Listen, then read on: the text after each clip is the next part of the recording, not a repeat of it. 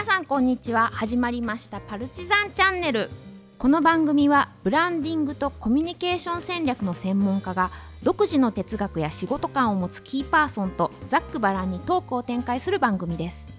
正解のない社会を生き抜くヒントを探求し時に痛快な解決策を見つけていく実験的で創造的な番組になります、えー今回 MC を務めます。脚本家沖本恵子です。よろしくお願いいたします。えそれでは前回に引き続き今週も、えー山崎さん前田さん立石さんに存分に語っていただきたいと思います、えー今週のトークテーマはこちら。やらせお悩み相談室。えーこのコーナーはとあるリスナーさんからいただいたお悩みを番組がでっち上げました、えーやらせのお悩みをあの架空で作りました。やらせです。えーコンプライアンスの時代ですからね、あの、もう、やらせっていうことをね、オープンにしていきたいなというふうに、あの、思っております、この番組では。えーそんな架空のお悩みをお三方に、えーズビッとズバッとビシッと、えー解決していただこうというのが今回のトークテーマでございます。では、早速、架空のお悩みを読み上げさせていただきます。えーパルチザンチャンネルの皆さん、こんにちは。いつも楽しく拝聴しております。えー私は40代の主婦です。今子育て真っ最中なのですが、子供がなかなか勉強をしてくれなくて困っています。勉強しないのもその子の個性、その子の人生と言われてしまうのですが、母としてはどうしても勉強してほしいのです。どうにか子供が自発的に勉強してくれるうまい手はないものでしょうか。え3人の妙案をぜひお聞かせください。というやらせの相談が来ております。その辺をね、あの、皆様にも、あの、ご理解いただいた上で、えー今後もお楽しみいただきたいと思うんですけれども、えーでは、ま、まずは、あの、前田さんに伺えますでしょうか。勉強させたいということですよね。そうなんですよ。どうしたらいいですか、え自発的にっていうことですか？自発的に勉強してほしいな。一番勉強してきた人と いや、僕はね、生ハゲ読んでくるしかないと思う。ほう。秋田の小賀の、これは怖いで。悪い子は稲がと。悪いはいねえが、いうやつね。はい。その代わり、勉強する以前のもので、泣きじゃくると思うけどね。でお、お母さんも一緒に怖い、怖くなると思うんだけど、生ハゲに勉強せえと言われたら、ちょっと勉強すると思いますね。勉、あの、その、こ悪い子はって感じの雰囲気で。勉強する勉強せえと。で、勉強するじゃん。例えば、何を勉強するのかはちょっといまいちわからんけど、はまあ、学校の勉強であったりとか、ねまあ、やるじゃないですか。まあ、小学校にしましょうか。その後に生ハゲがパッとお面取って、頑張ったーおいって言って、おはこれで決まりや思って。い。なるほど。生ハゲは脅してくるけど、めっちゃ褒めてくれるわけもう褒めてくれる。ですね。生ハゲを2回使う。あおお、そうか。あなるほど。そういう何か、その、飴と鞭みたいなものを同時に使ってくる。どなるほど、なるほど。ありがとうございます。立石さんはどうですかね？あのーまあ、し淡路島の進学校には行ったんですよ。うん。うん。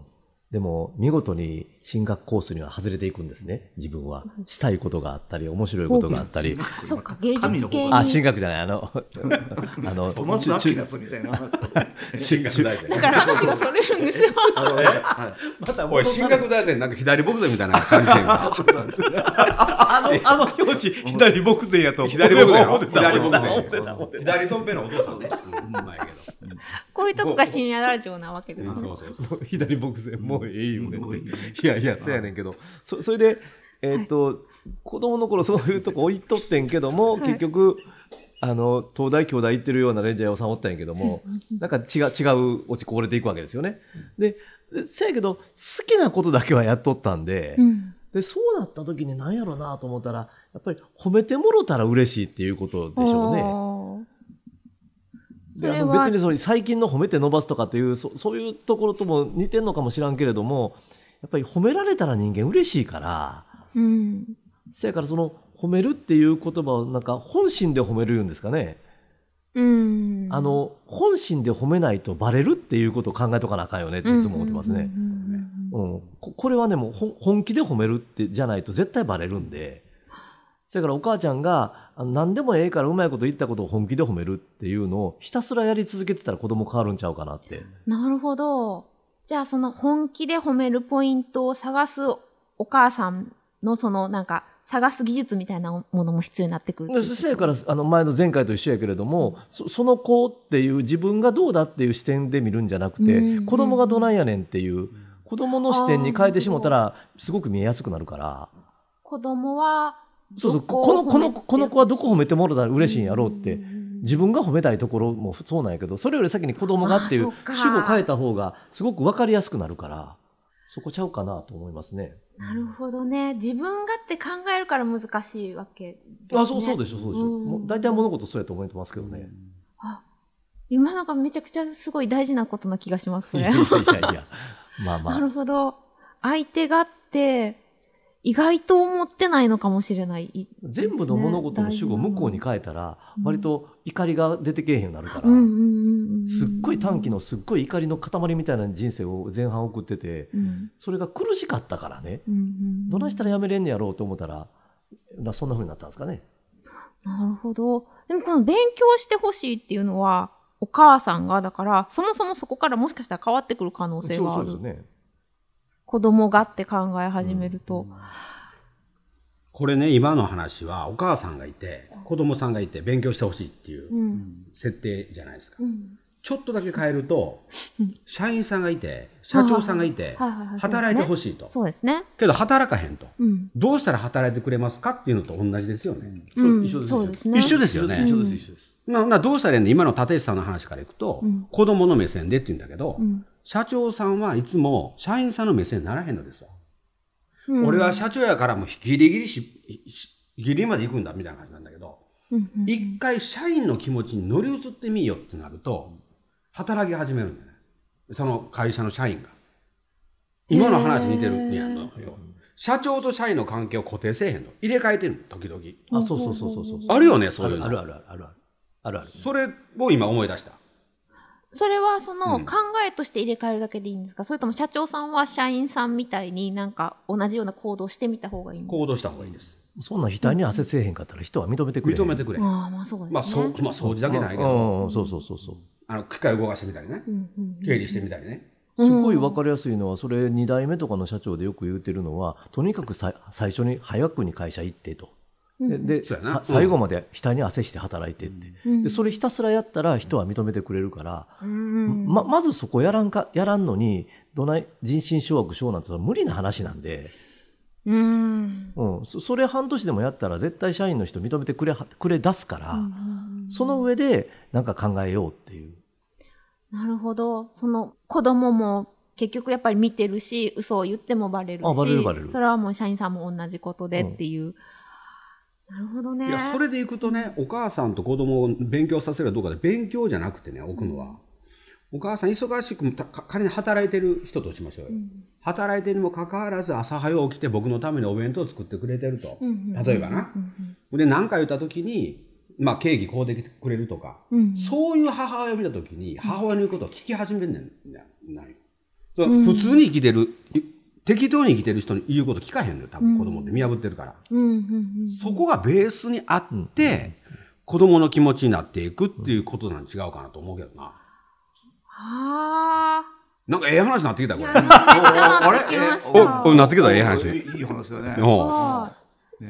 まず自分がそう、その示す一生懸命やってるってことを示すっていうことうん。ベースちゃうかなと。やそやからいやな何でもそうやと思うんやけどその一生懸命やったかどうかっていうところを人は見てるから、あー他人は結構見てるってことそやからですねひひたすら一生懸命やるっていうことはもうものすごく大事で。せやけど、うん。興味ないことはできへんからねそうね。続かへんしね。うん、だから興味あるところにうまくこと合わせていかんといかんので、うん。興味あって好きなことは人はやっぱひたすらやるからね。そうですね。うんいい話になってきたなこのいい話を受けてこれちょっと空気重なるから軽くしていいですか？左とん平が出した歌があるんやけどそっちだ、あれ、ヘイユーブルースやな？ヘイユーブルースやヘイユーブルースや。左どん兵衛が出した音楽で、ヘイユーブルースなかった。俺これいいとって知らなかった、今。ごめん、次戻してください。僕さっきから左牧前の漢字が頭の中にずっとあんねん。ドゥビドゥバーって俺頭の中ずっとあんねん今。パパイ、パパイヤだパパイパパイヤ。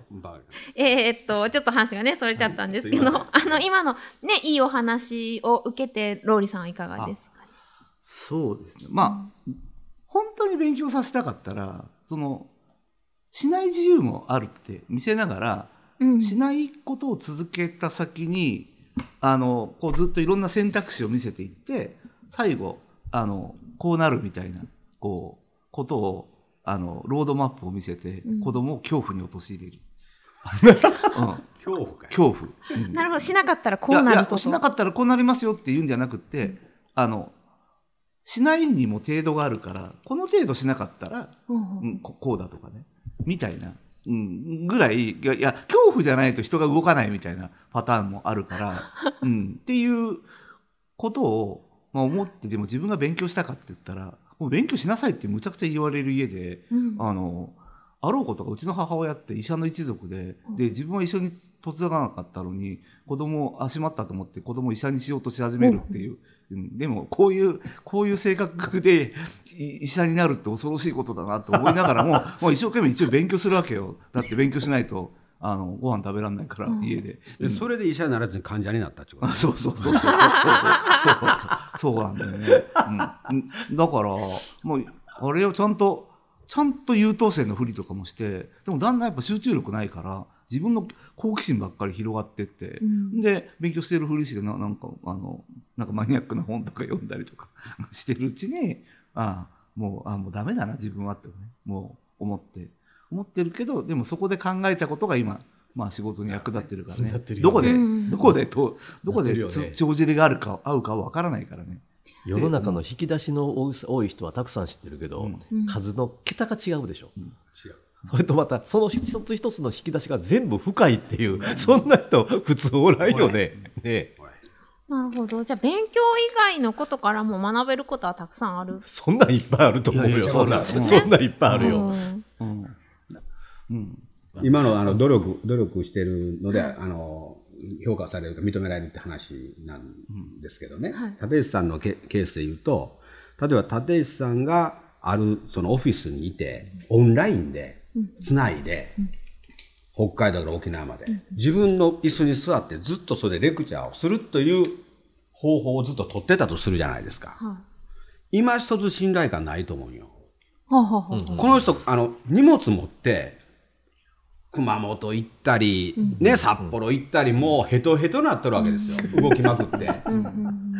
でまた立石さんオンラインでよかったのにって言うんやけどリアルに来たりするわけよ、うん。そういうのを見てるわけよ中小企業のおっちゃんとかは。うん。だから立石さん来たらやっぱ本当のことしゃおし喋ってくれるんやろなみたいな感じがねなんか違うんよ。同じ研修するんやけど全部オンライン椅子に座った系と、全部オフライン走り回った系っていうの。がなんか違うよな。なあのね、なんか違わへんから、い一回ね、そうですね、うん。あの前日に仙台で僕腕の方で折った人があってね、うん。腕の方で、まあ、人が倒れてきて腕の方に折れたんやけど折ってで医者行ったら折れてますって言われてでも手術せんでええからこのまま帰れますって言われて僕ラッキー言うたんですよ、次の日公園に行けるやん。って思ってこう腕つったまま行ったんですよ、そしたらね雪で遅れた遅れたにもかかわらず人って行っただけで喜んでくれてんね、ああなるほど、うん。よう来てくれはりましたですよ、うん。でもこっちはもう行かなあかんから行くんですよ、それからやっぱりさっきの話と一緒で額に汗するやないけど、リアルでちゃんとそういうふうにしていってると人は認めてくれるから。そう思うね。だからうん全然違うと思う、そのねそのうん。スタイルっていうスタイルっていうのかな哲学っていうのかな、うん。いうのが違うんかなと、便利になっても。まあ役所で現場行くから、うん。あそうやね。信頼されるって。まあ現場ね、まあ、この一番初めの靴が脱げたって話したけど。あ脱ぎまくっとったなでも絶対その場に行かないと感じられないああるあるあるあるよね。だけど3人の共通は現場なん。よ。ただ立石さん。は中小企業の現場やし、僕もまあ、うん。そうですねものづくりの工場とかローリーは殺人現場のあまあまあ行くけどね犯罪現場やろそうそううん。だからちょっと現場が違うん。やけど現場共通点みたいな。なるほど。3人の共通点は現場、うんうん。うん。で行かな分からへんことっていっぱいあるしあるね。直接会わな分からへんこといっぱいあるし、うん。そうだよねうん。うん。それは今の時代からオンラインも増えたからうん。分からなくもないんやけども、うん。せやけどやっぱり行って空気さね何回目かで前田さん言ってたみたいな匂いね,、うん。ね。そんなんがあって初めてなんか分かってくるものってありますよね。うんあるある。あると思います。いや春に選挙のある自治体の選挙を手伝ったんだけど、やっぱりその街歩いてみないとあの自信持って何か言えないみたいなあそうのがある。そうあそれあるあるある、うんうんやっぱりそこに行ったわけ。そう行ったそのその選挙になる。何度か行った。うん。そうやろな。うん。うん。でそんなんをさ例えばみみんなまあまあこの年齢やから、そそういうのをずっと繰り返してきたらそれ蓄積されるからね、そうね。で蓄積されると何かって数の論理になるのよね、うん。で人って数見た人間にはそうやねって言ってくれるのよね、うん。そうかもしれないね。うん。うん。いろんなとこい行ってると、よそはこうやったああやったで数だけは知ってるっていうのを、ぼ僕はそれしかないから、そそうするとすごい納得してくれはんのよね。うん。うんうん。そういうことがすごく大事。でやっぱり実際現場に行って見て感じて本当に行ってきたことの積み重ねっていうのが出てくるんやろうなっていうのは、そういう数とか経験がその人の表情とかこう雰囲気とかを作っていくそうそうそう。だからこの時でこんな笑いを取ろうと思ったら失敗したっていう経験の方が残るわけですよ。これは言うたらあかんなって、あるね。うんうん。ここはこれぐらいにしとかないかんでっていう。あーまあそうですね。そのなんか便利な時代で効率化というか、タイパみたいな言葉が流行ったりしてますけど、まあ、そういうことだけでは得られないものみたいなことが結局は重要になってくるっていう,、いうことなんです。そのタイパって言った時のそのタイムパフォーマンスをどのレンジで見るかなんやけど。ああまあそうですこれね。50年でタイプやってたらスッカスカやでこれ。いい まあスカスカの人生が全部映画早早送りで。早送り50年間見ててほ らヘイユーブルースしかないヘイユーブルースしかないよこれ。うん。また戻してる。また戻してるな。マジソン軍の橋を早送りで見て泣いた女性いるからね。それすごいいや、いや、隣、隣にいたんだけど、なんかたまたま仕事で見なきゃいけなくて、見てる人、え泣いてんじゃん。え、何早送りで泣いてんのみたいな。あのマジソン軍の橋は、うん。あのあの空間の沈黙のシーンとか、ね。ああいうところに、ね飛ばしたらあかんやんな飛ばしたらあかんと思うあかんよな。わあの映画も特に。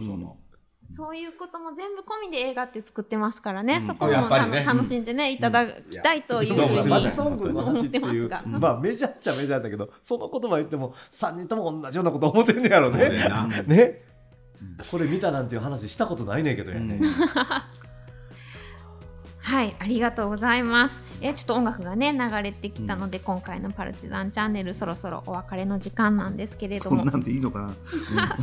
いや、ななえなかなかいいお話だったんじゃないかなというふうに思いますが、いちょっとでは順番に感想を伺いたいんですが、ローリーさんいかがでしたか？う。んあでも今日い今してた話って、うんあのー現場行くと説得力があるみたいなことで言うとコミュニケーションの仕事をしてると、うん。あのこの人本物かとか、うん。あのーいうのを見分ける能力ってどんな人にもあると思ってるのね。うんうん。そう。あるある。だから、うん。あのーだから何何かこう課題を出されて短時間で答えたとしても、多分それを説得力を持って受け止めてくれるのはなんかん多分あの自分に何かこう経験から蓄積された何かがあるっていうところをみんなちゃんと受け止めてくれるのかなみたいなね、うん。うん。あなんかすごいちゃんといい話したけど、うん、と思います。はい、うん。ありがとうございます。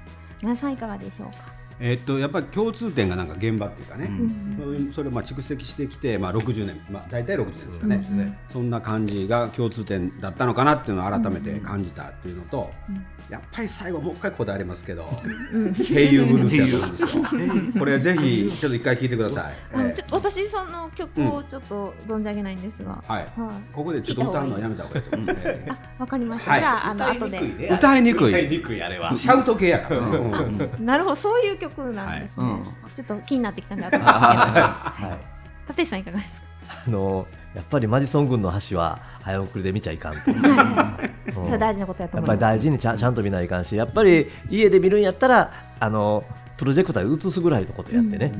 うん。ね、それで見る方が楽しいんじゃないかなとそんなことも思いましたね。映画というものは早送りしない前提で作られておりますということを私からは最後に申し上げておきたいと思います。映画ってって言った瞬間に今あの沖正弘の顔と、えー、淀淀川長春の顔と水野晴郎の顔が出てきたね僕はね。さよならさよならさよなら。そうやねはい、はいということでさようなら。はい。さようならさようならということでおしまいにしたいと思います。ありがとうございました。ありがとうございました。